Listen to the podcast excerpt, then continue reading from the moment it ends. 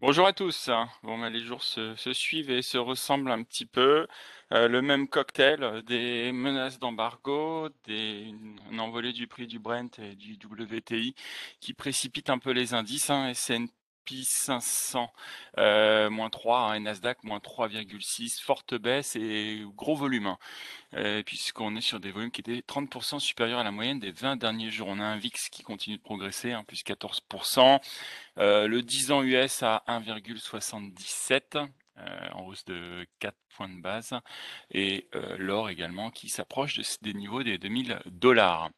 Euh, dans ce contexte, vous avez la Chambre des représentants américaine qui pourrait voter dès demain un embargo sur le pétrole russe, et pourtant en parallèle, vous avez le secrétaire général de l'OPEP qui estime que nous n'avons pas la capacité de production pour remplacer la, contribution de la Russie, deuxième exportateur mondial de pétrole. Euh, au niveau des sociétés, on note que Mendiant, une société de cybersécurité, euh, pourrait être euh, visée par une, acquisition par Google. Hein, le titre est en hausse de 16%. Euh, Calls euh, après une journée investisseur décevante, a fortement corrigé, hein, plus forte correction depuis août 2020 avec une baisse de moins 13%. Euh, à noter qu'aujourd'hui vous aurez Apple qui va tenir un de ces grands euh, événements avec euh, possibilité de lancement d'un nouvel iPhone, un nouvel iPad et peut-être deux nouveaux Mac.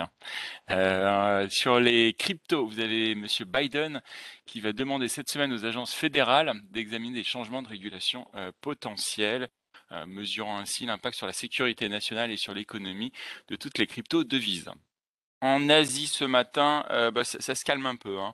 Hong Kong moins 0,5, Taïwan moins 2,1. Vous avez donc euh, la, Chine qui euh, se dit neutre dans le conflit, mais réaffirme son partenariat avec avec la Russie et elle met en garde les États-Unis contre toute tentative de créer un, une OTAN, une OTAN pacifique. et elle déclare également que toute nouvelle sanction en fait serait relativement iné inefficace, mais soufflerait plutôt sur, euh, aggraverait les, les, tensions déjà existantes. En Europe, euh, hier, alors caractéristique première, c'est la volatilité, hein, puisqu'on termine sur euh, des, des, des, indices qui étaient en, en recul, mais finalement léger euh, par rapport à l'ouverture. On a un CAC qui termine à moins 1,3, un DAX à moins, moins 2. On, a, on, a, on était à pratiquement moins 4, moins 5 euh, en séance. Bon, bah, les, les, marchés ont été euh, fortement impactés par la menace d'embargo sur le pétrole russe avant que le chancelier allemand, M. Olaf Scholz, déclare que ce n'était pas une, possibilité envisageable. par ailleurs, sur le front macroéconomique, on note que le, bah, naturellement le moral des investisseurs dans la zone euro, l'indice Santix hier euh, s'est fortement dégradé, il est tombé à moins 7 en mars hein, pour la zone euro, là où le consensus était à 5,3. Et en termes de, euh, de nouvelles, on notera euh, que l'Union européenne, pour faire face à d'éventuelles euh, pénuries sur les céréales, envisagerait euh, l'importation de céréales génétiquement modifiées euh, américaines, des céréales américaines. Et également, euh, la France relève le le, coût de la facture énergétique, puisqu'on parlait auparavant de 15 milliards d'euros pour euh, contrer la flambée des prix de l'énergie, euh, et ce, ces 15 milliards passeraient à 24 milliards. Alors je poursuis avec les nouvelles sur les sociétés européennes. Alors c'est assez calme. Hein on annonce une, fusion de Orange et Massmobile en Espagne qu'une se, ferait sur une valeur d'entreprise de 19,6 milliards d'euros. Ce serait dans, une, JV euh, détenue à 50-50 par les deux opérateurs. Euh, pour Telecom Italia KKR, on pourrait baisser son offre à 0,40 euros par action versus 0,50 initialement euh, annoncé, mais c'est pour euh, prendre en considération la perte euh, publié pour 2021. En dans le secteur de l'aéronautique, vous avez Airbus qui remporte un contrat d'une durée de 5 ans pour la maintenance d'hélicoptères euh, japonais. Engie qui euh, annonce que la Belgique est, prête à considérer une prolongation de la durée de vie des centrales nucléaires. Bon, ça c'est dans la nouvelle répartition de, la carte énergétique européenne avec les, les pressions sur, sur le gaz et sur le pétrole. Euh, Danone, aujourd'hui, tient sa journée investisseur. Le groupe se fixe un objectif de croissance de ses ventes entre plus 3 et plus 5% pour la période 2023-2024 et une marge opérationnelle de 12%. Et enfin, j'en terminerai avec Sanofi qui veut investir 1,5 milliard d'euros en France pour développer l'ARN messager. Céline pour les mid and small. Bonjour, euh, Valneva annonce le succès de l'essai pivot de phase 3 de son candidat vaccin contre le chikungunya. Séché environnement, résultat annuel, les agrégats 2021 ressortent en ligne avec les attentes. La croissance organique atteint 9,2% sur l'ensemble de l'année.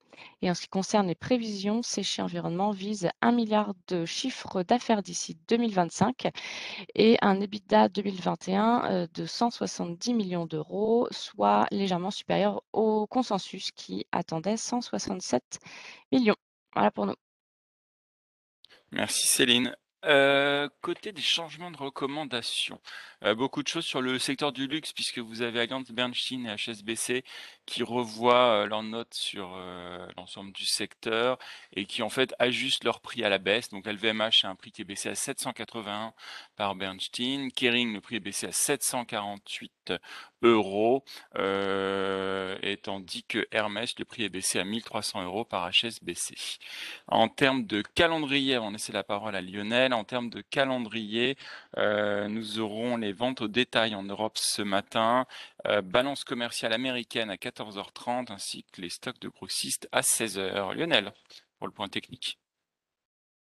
Oui, bonjour. Euh, sur le CAC, alors il y a des motifs d'encouragement qui sont, premièrement, qu'on est venu chercher un retracement important au plus bas d'hier matin c'est-à-dire le, niveau des 5760 autour, c'est 50% de retracement de toute la hausse qu'il y avait eu entre octobre 2020 et, le top de, ce début d'année. Donc 50% de retracement sur la mèche basse d'hier.